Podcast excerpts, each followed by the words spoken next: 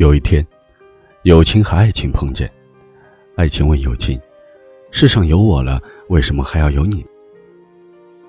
友情笑着说：“爱情会让人们流泪，而友情的存在就是帮人们擦干眼泪。朋友就是偶尔会为你担心，向你关心，替你操心，想你欢心，逗你开心，请你放心。朋友之间懂得关怀才是难得。伤心时不妨和我说，痛苦时别忘了跟我讲，有病时别忘了通知我，困难时。”记得要请教我，失望时要想起还有我，开心时更不要忘记我。朋友的定义就在于此，我们是朋友，这就够了。